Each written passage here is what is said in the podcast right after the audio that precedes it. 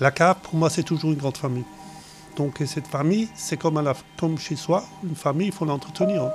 C'est pas toujours évident, puisque souvent il y a des parties recomposées qui viennent dans cette famille, et c'est ça, disons. Donc, euh, le, le- le gros souci, c'est de pouvoir maintenir cette famille en bon état, si on veut. Mais pour avoir cette grande famille, il faut, incorporer, disons, tous les éléments pour qu'il n'y a pas une, une tranche ou une fraction de cette famille qui se sent moins aimée ou un truc comme ça.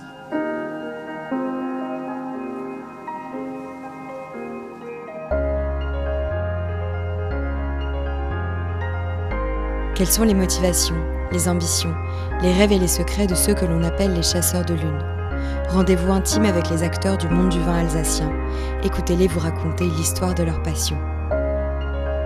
Vintime, dans l'intimité des acteurs de la cave Bestheim. Épisode 1 Hubert Wagner, ancien président de la cave. Au cœur, les chasseurs de lune, l'histoire et la passion de Bestheim. Est-ce que vous pouvez nous raconter votre histoire avec la cave euh, de Bestheim? La cave, euh, tout au début, j'étais un adhérent normal. Ensuite, à un certain moment, euh, des personnes du conseil d'administration ont pensé à moi pour entrer au conseil d'administration. J'avais à peu près 25 ans. Donc euh, ça a suivi son cours. Donc à un certain moment, on m'a proposé la vice-présidence. Donc euh, j'ai été vice-président pendant 5 ans à la cave.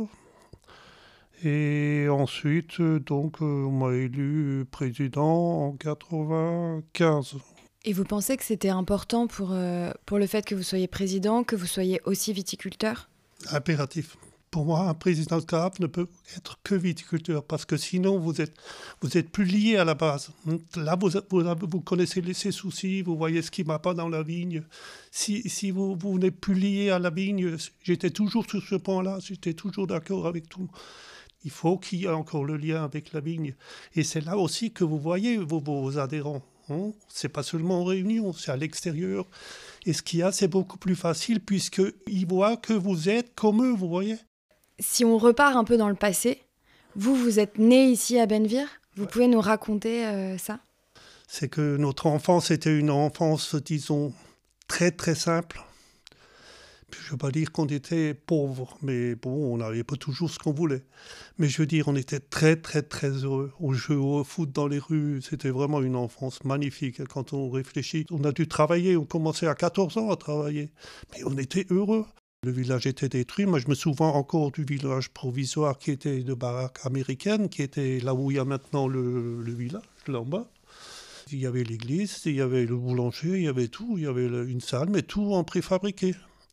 Et donc, pendant la reconstruction du village, tout, tout le monde était là en bas, et à fur et à mesure, je me souviens la maison où j'habite moi, elle a été, ils ont pu rentrer, mes parents sont rentrés en 48, ils sont rentrés dans la maison.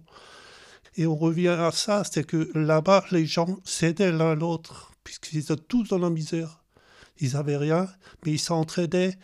Est-ce que vous pouvez nous raconter alors la création de la cave? Ben, la création de la cave, pourquoi elle a été créée? C'est que les viticulteurs n'avaient plus rien. Avant, la coopérative, la coopérative n'existait pas. Il n'y avait pas de coopérative. Chacun était individuellement donc euh, chez lui. Ensuite, ils ont vu que reconstruire chacun individuellement, ils n'y arriveraient pas. Donc ensuite, il y a eu, je crois que c'était 30 ou 35 qui se sont mis ensemble au départ pour, euh, pour construire la cave. L'idée était, déjà de mettre au commun. Vous, vous avez vu euh, le développement de cette cave euh, presque depuis le début jusqu'à aujourd'hui. Comment est-ce que vous pourriez décrire son évolution? Phénoménal. Jamais, disons, personne, même en Alsace, n'aurait pensé que Bestheim soit la première entreprise du vignoble alsacien. hein. Et, quand on voit le laps de temps, surtout quand on voit certains confrères qui par après ont fusionné, ils ne sont pas encore à ce point-là. C'est quand même une question d'homme et une question. Je pense qu'on est quand même arrivé à fédérer les adhérents là-dessus. hein. Et pour vous, c'est quoi les valeurs de la cave? Comment vous pourriez décrire les valeurs de Bestheim je reviens toujours sur ce point, c'est qu'à un certain moment, disons, l'équipe est toujours meilleure que le meilleur de l'équipe. hein. Donc, quand vous avez une bonne équipe ensemble, si vous avez une, une bonne équipe, Ça ne veut pas dire que tout le monde est d'accord. Hein. Ça, ça, vous trouverez jamais une épée. Mais c'est ça aussi qui fait évoluer les choses. Et comment vous, vous pourriez décrire votre lien à cette cave, votre attachement à cette cave ah bah, C'est de l'affection, ça. C'est vrai, je vous, dis, je dis maintenant, après dix ans, je passe jamais devant la cave sans tourner la tête pour voir si le parking est plein, s'il y a s'il y a des adhérents, s'il y a des clients dedans ou si c'est bien fleuri. Je ne le dis pas, mais c'est inné, quoi. C'est quelque chose que. C'est un bout de soi-même, quoi. C'est comme ça, c'est. On ne peut pas le, décrire, c'est très, très, très, très fort, ça. Et alors, qu'est-ce que c'est votre vin Bestheim préféré? Il y en a un, c'est le Riesling. C'est un vin sec, fruité. C'est vrai que pour moi, c'est ce qu'il y a de mieux. Si on veut, euh, pour, un, pour un repas, pour moi, un repas, c'est un crément en entrée. Ensuite, on prenait un Riesling avec la choucroute. Et, et un Gewürztraminer pour le fromage de master. Hein, c'est ça, c'est le repas, disons, un peu marqueur. Hein.